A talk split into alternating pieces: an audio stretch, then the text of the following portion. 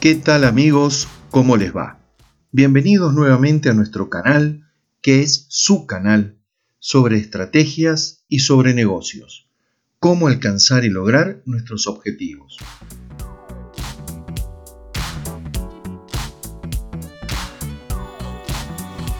Bueno, ¿qué tal Walter? ¿Cómo estás? Bueno, desde Panamá te mando un saludo enorme. ¿Dónde estás ahora, Walter? Bueno, buenas tardes, Sergio. ¿Cómo estás? Eh, acabo de llegar a, Argentina, llegué ayer, volví de viaje de, Colombia y bueno, ya estamos de... Bueno, Walter, muchas gracias por tu tiempo. Eh, quisiera comenzar muy, muy, con un tema que es muy importante, que es el tema de la innovación, pero principalmente quisiera que me expliques y nos expliques a todos los que nos están escuchando sobre el diplomado de innovación que ya se lanza en el 2020 y del cual vamos a tener el gusto de participar activamente, o sea, tanto promocionándolo como participando. Y, bueno, que nos puedas explicar, Walter, cuáles son los ejes, qué nos podés hablar, anticipar, recomendarnos sobre este tema que yo diría que es esencial en la vida de cualquier organización, la innovación. Sí, absolutamente. Mira, eh, Peter Drucker, el, gran maestro de, la gestión, decía que la comercialización y la innovación eran las dos funciones básicas de una organización y que todo el resto era costos.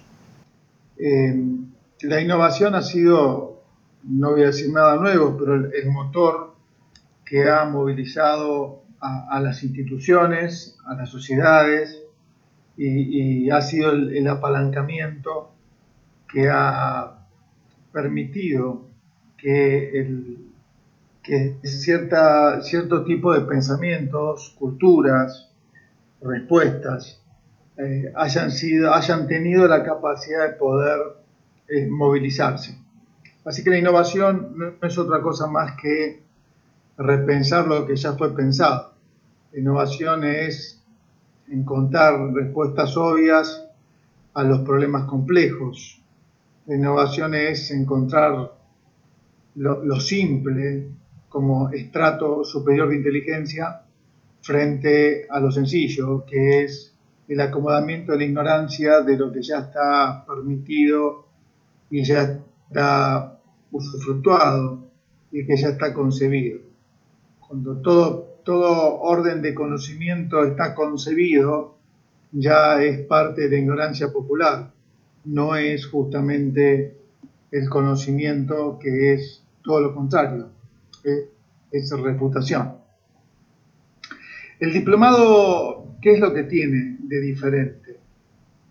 El diplomado tiene la, característica de plantear todo esto que hemos mencionado en un marco conceptual eminentemente práctico que sirve para que las empresas puedan aprender a repensar lo pensado y que tengan la capacidad de llevar ese nuevo, esa nueva forma de observar las cosas a un marco que les permita ordenar comportamientos, acciones y que le permita indudablemente en esos comportamientos y acciones que se empiezan a concretar, empezar a encontrar y a definir todas aquellas circunstancias, situaciones, escenarios que no fueron previstos en, eh, un inicio.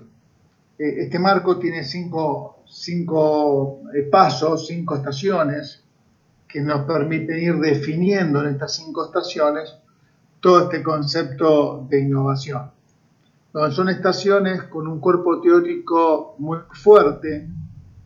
Eh, y cuando hablo de cuerpo teórico estoy hablando de conocimiento que puede ser aplicado en la práctica. Muchas veces, eh, Sergio, me han hecho esta pregunta, ¿por qué hablas de algo de teórico? Porque lo teórico justamente es la capacidad que tenemos para observar y poder modificar la realidad. Es decir, eso es un cuerpo teórico, más allá del instrumento que uno utilice. Lo teorético es aquello que está fuera del campo de la realidad práctica que las empresas eh, solicitan. Y es así que todo nuestro marco conceptual es lo que nos permite a nosotros justamente hacer un, eh, producto absolutamente diferente porque, como hemos charlado más de una vez, todos los productos y metodologías y criterios que utiliza IPKIN en este marco conceptual son productos eh, probados y hechos por IPKIN. Es decir, no colocamos en este, en este mm, diplomado productos que ya están popularmente eh, concebidos en el mercado, popularmente conocidos, sino que desde la experiencia, desde el laboratorio de innovación que tenemos en IPKIN, eh, todo ese desarrollo que tenemos permanentemente con las empresas, lo volcamos en este diplomado. Buenísimo, Walter. Y me quedé callado un poco escuchándote porque creo que tema tan importante. Eh, quisiera también comentarte algo que a veces existe la duda de que eh, la innovación es solo para las empresas grandes. Y recientemente pude participar de otro webinar tuyo donde hablabas del tema de las pymes. Eh, y para romper estos paradigmas, estos mitos, ¿por qué, ¿por qué no nos aclaras, Walter, que la innovación es desde una persona hasta la empresa más grande que exista? ¿Es así, Walter? Bueno, absolutamente. Por eso, eh, fíjate que en, en, Estados Unidos se le presta mucha atención al concepto de garage. Entonces te cuentan la historia de Hewlett Packard, que nació en un garage, la de Microsoft, que nació en la idea de una persona, la de Steve Jobs, eh, y podemos dar un montón de ejemplos de, de, esto que han nacido, ideas que han nacido en garage. De, hecho, en Silicon Valley, en, Utah en particular, hay, hay, toda una ciudad que he tenido la posibilidad de, de conocer, donde tenés un montón de, de garages eh, abiertos para que la gente pueda ir y presentar sus ideas y trabajar desde ahí. Es decir, que no hay empresa grande que no haya surgido de una idea grande eh, hecha en un lugar humilde. En general, todas las empresas que han crecido enormemente han nacido en lugares absolutamente contrarios a lo que hoy están convertidas. El problema de innovación eh, es que en, las empresas pequeñas hay una gran virtud que tienen. Tienen como concepto de empresa pequeña, tienen su cabeza que tiene que necesariamente, necesariamente expandirse, crecer. No pueden no hacerlo.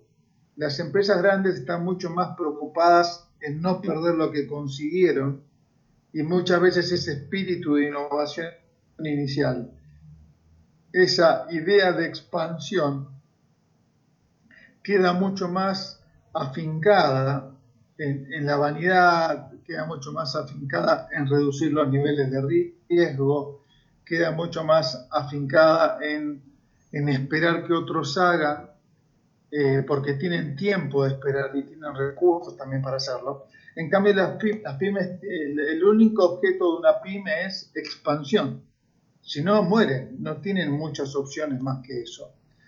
Entonces, el, pensamiento pyme, que no se refiere específicamente al tamaño de la organización, se refiere permanentemente a, poner el riesgo como forma natural de trabajo, el riesgo como forma natural de pensamiento, el riesgo como poner la discontinuidad de sus productos, ideas, formas, servicios, etcétera, como algo absolutamente natural.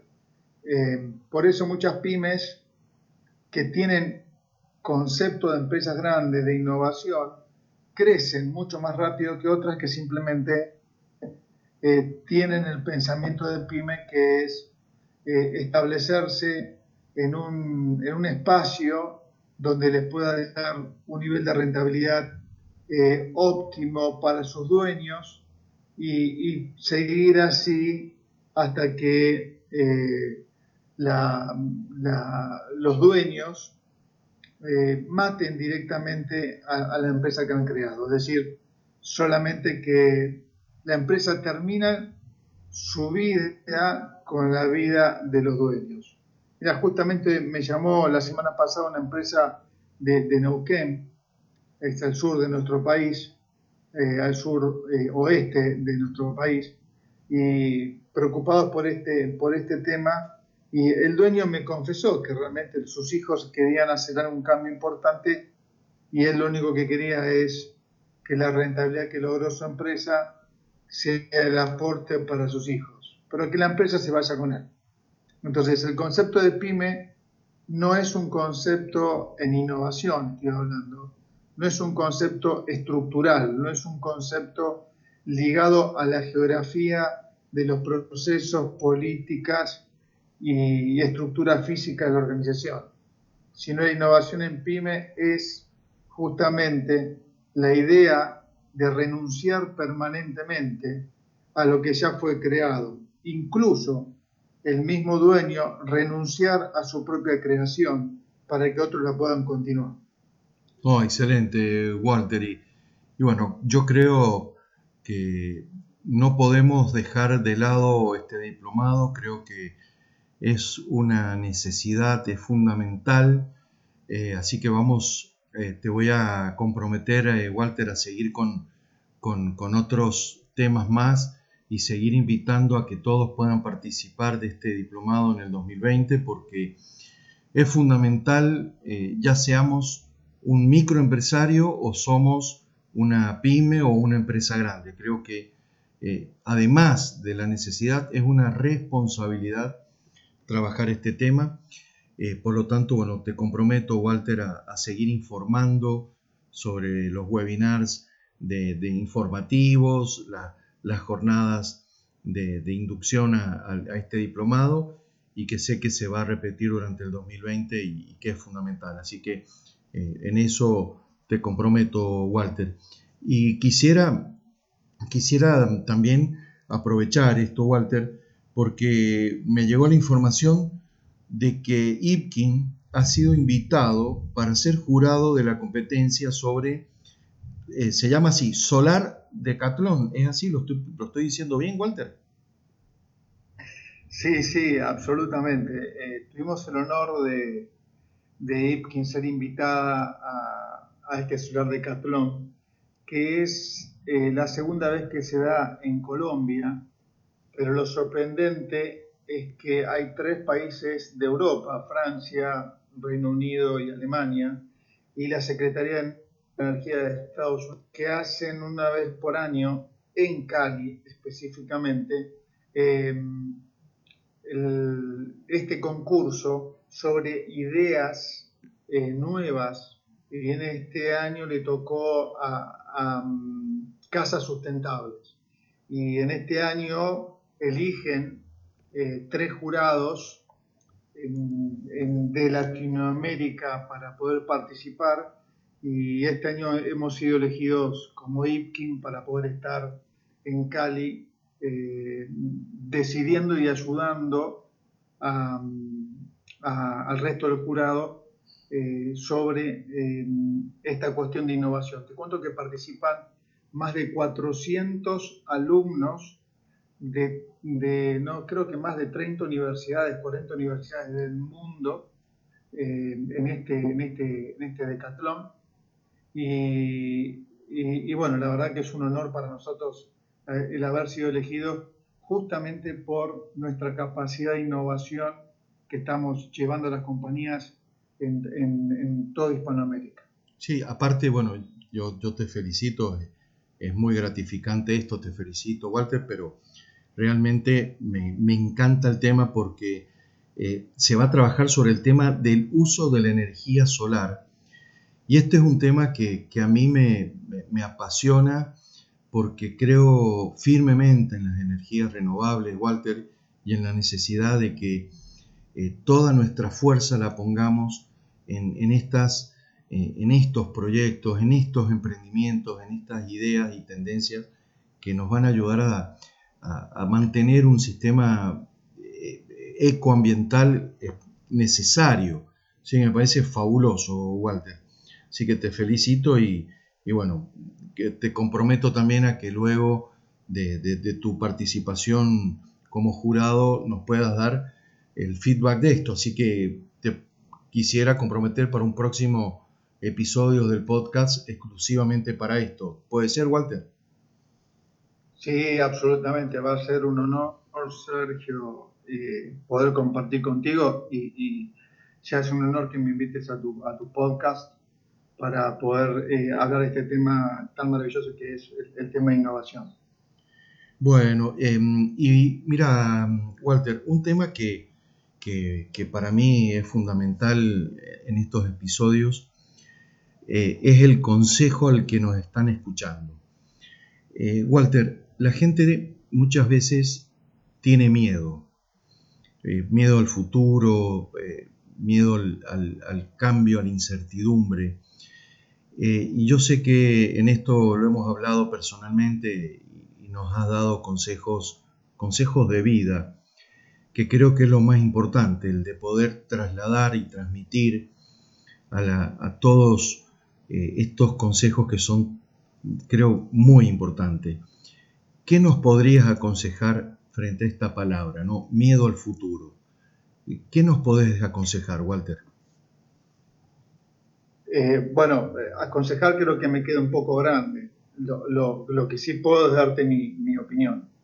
Eh, hay algo maravilloso entre el miedo y la innovación, que es uno de los temas que creo que en innovación no se toca y es importante hablarlo con la gente.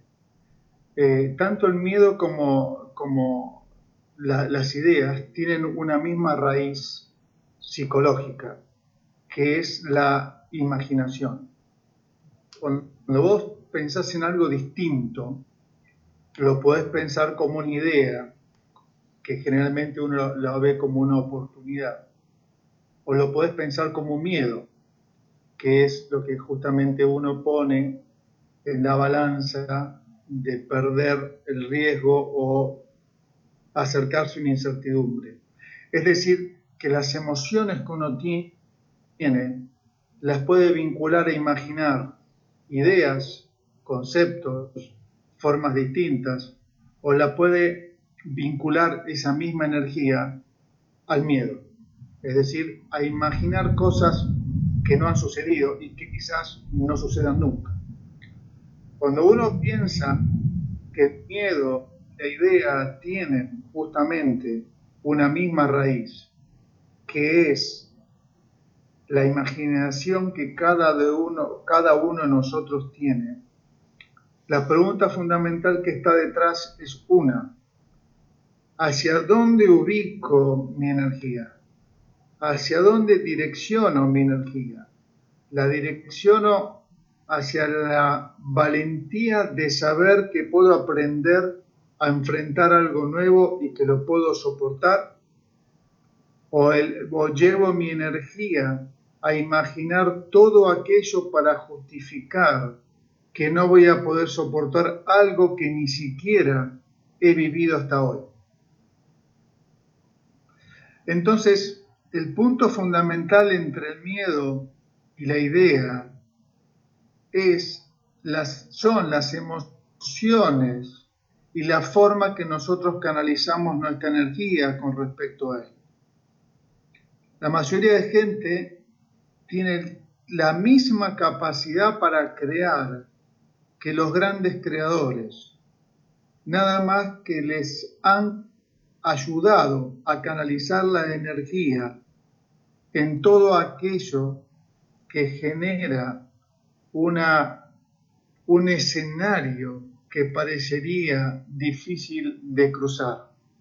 Esto es como cuando, Moisés se enfrenta al Mar Rojo y todos detrás dicen, bueno, vienen los, eh, los egipcios detrás nuestro y nos van a matar. Y Moisés dice, no, eh, acá estamos convencidos que algo vamos a hacer, un milagro se va a producir y con su bastón golpea el, mar rojo y el mar rojo se abre.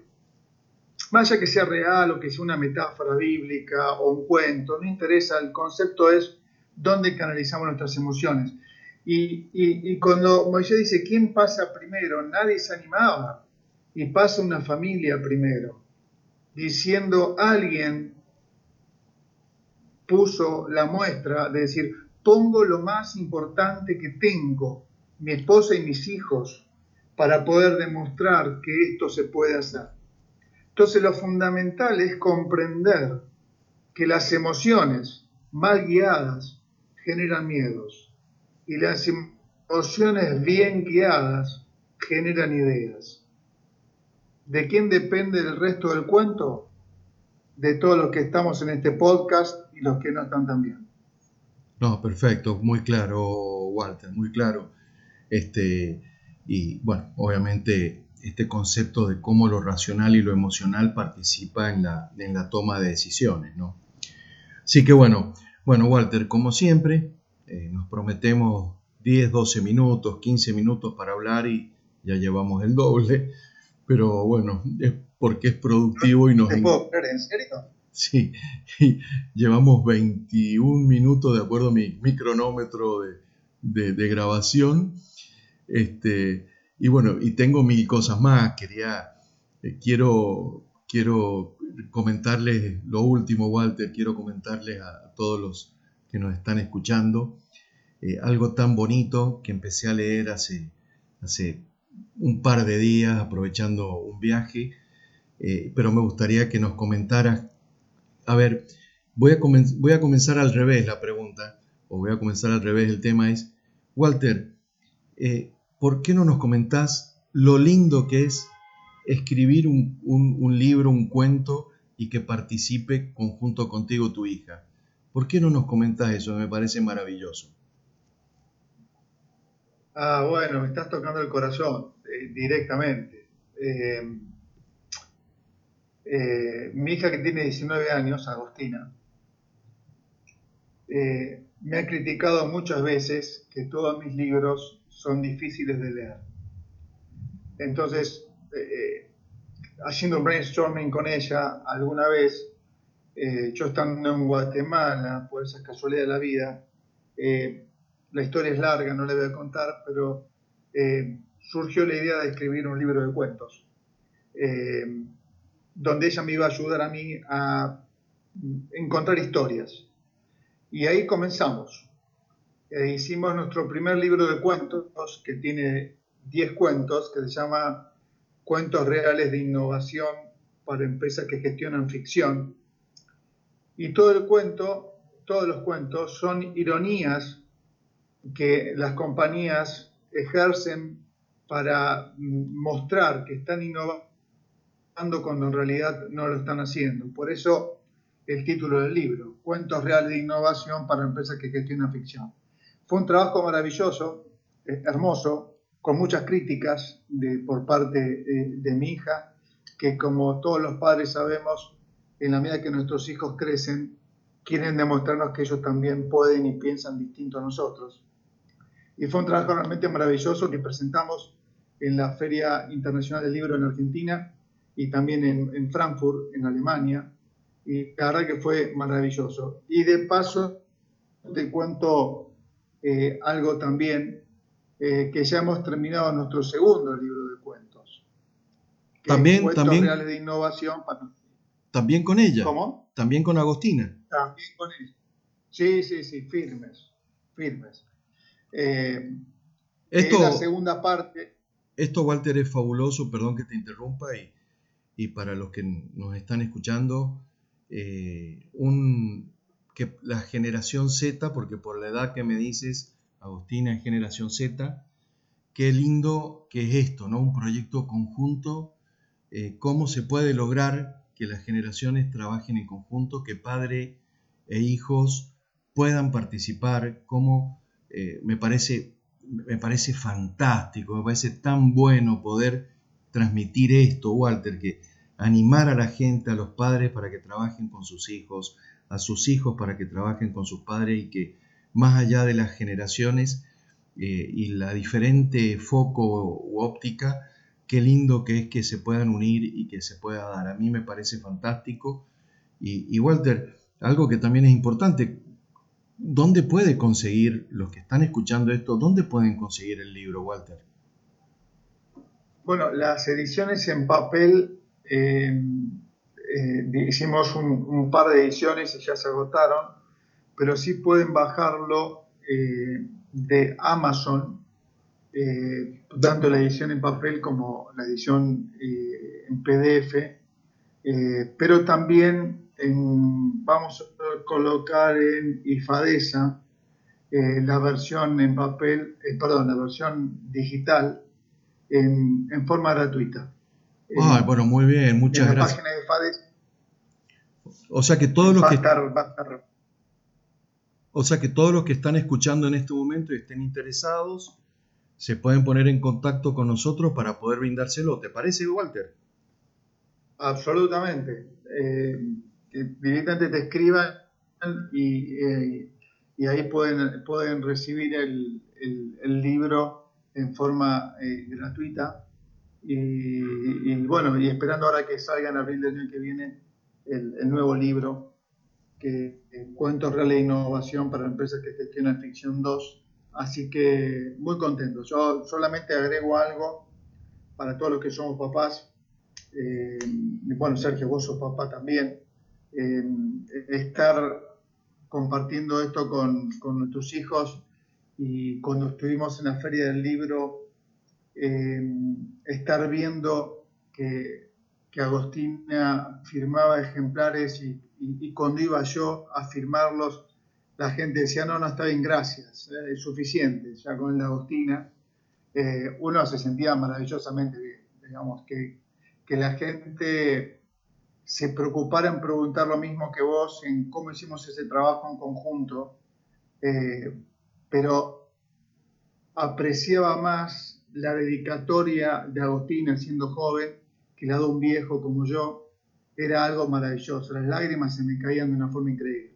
Por eso, Walter, me parece que sobre este libro eh, vamos a hacer un, un episodio especial porque creo que más allá de lo de lo importante que tiene ese libro que, a todos nos sirve y nos va a servir, creo que también es importante, Walter, eh, destacar y rescatar eh, esta gestión padre-hija, generación X, baby boomer, Z, eh, y que se puede. Esto creo, este mensaje, que se puede, decir, y, bueno, no estamos hablando de algo teórico, estamos hablando de un hecho concreto, de personas concretas, sos vos, sos Agostina, eh, y esto la gente tiene que saberlo. Eh, creo que le podemos ayudar, vuelvo a decir, más allá de lo que ustedes transmiten en el libro, Walter, esta posibilidad de trabajar en conjunto, de adecuar eh, lenguajes, alinear la comunicación intergeneracional. Eh, creo que esto es, importantísimo, Walter. Y, quisiera que esto como padre e hija, este tema, eh, cerremos. Eh, yo siempre pido cuando hago una entrevista, Walter, un consejo de vida, Walter, un consejo de vida. Pensá en cualquier persona que nos esté escuchando hoy, en estos momentos, ¿qué consejos de vida das? Más allá de la innovación, más allá de todo, por tu, tu excelencia, como ser humano que, la doy, doy fe plena de esto, ¿qué consejo nos podés dar hoy, Walter, que estamos atravesando estos cambios tan grandes sociales, culturales, tecnológicos, económicos? Un consejo de Walter, este Walter, hombre, experiencia, vida, ¿qué, consejo nos das, Walter? Bueno, me, me parece un compromiso por el tema de consejos, pero sí puedo darte una, eh, voy a contar un secreto. Y este secreto lo, tengo hace muchísimos años. Eh, vos sabes que yo quise ser cura en algún momento. Sí, sí. Y, y, siempre levanto la, vista a Dios y, y, cada vez que tengo algo complicado le pido que Él me dé la sabiduría suficiente como para poder eh, resolverlo. Que no me exponga nada de lo que no puedo, lo que, no me, que no me exponga nada de que me aleje de él, pero que no me dé demasiado como para no acordarme de él. Pero me gustaría terminar este, este podcast con una frase que no es mía, que me encantaría que sea mía, pero no es mía, eh, que está en, el libro del rey Lear de, de, Shakespeare, que el rey Lear cuando comete tantos errores con sus hijas, con sus tres hijas, y en particular es injusto con la más pequeña, que era la que realmente lo amaba, en un momento levanta su vida, su, su vista, y mira al cielo y dice esta frase que me parece memorable.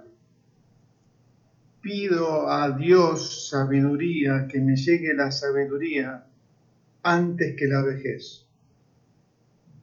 Me parece una frase tremenda, de una profundidad que solo Shakespeare pudiese llegar. Pido a, Dios sabiduría antes que me llegue la vejez. Em, y esa frase me inspiró una frase de, del libro que puse, que, se lo dedico a mi papá, que se llama La geografía de la creatividad. Eh, en un momento cuando mi padre me dice, ¿cuándo uno se siente viejo? Y mi padre me lo explica de una forma muy simple. Cuando todas tus preguntas ya tienen una respuesta concebida, es que te volviste viejo.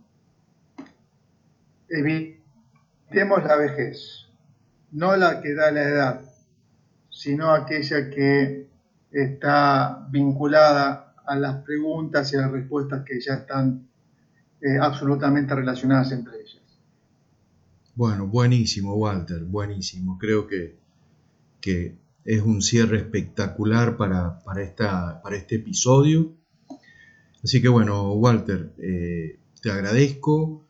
Eh, recuerden a todos los que nos están escuchando, recuerden que si les ha gustado nos den like, nos eh, refieran con sus amigos, con sus conocidos, eh, con sus empresas, con, todo lo que nos, podemos, nos pueden ayudar. Eh, podcast está en, en iBox, está en Spotify y estamos en iTunes. Y Walter, aquella persona que quiera comunicarse contigo, que les haya gustado o se interese en alguno de los temas que hemos hablado, Walter. ¿Cómo hace para conectarse contigo en forma directa? ¿Cómo, cómo, pueden hacer para comunicarse contigo?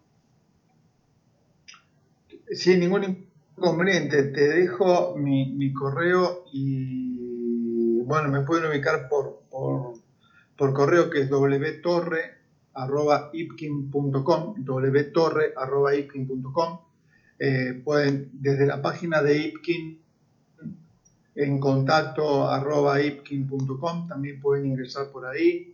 Eh, me pueden encontrar en LinkedIn, en Walter F. Torre, me pueden encontrar en LinkedIn, en Facebook, en Instagram, en, en, todas esas redes, en, Twitter también como WF Torre.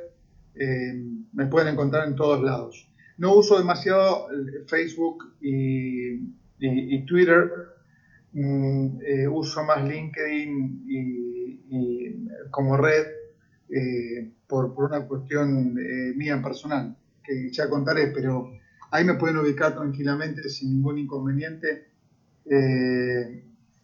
y, nada, y con mucho gusto les podemos contar acerca del diplomado y cualquier otra actividad que quieran, o incluso me parece interesante que, puedan brindarnos temas para poder hablar en estos podcasts que tan amablemente vos me invitas.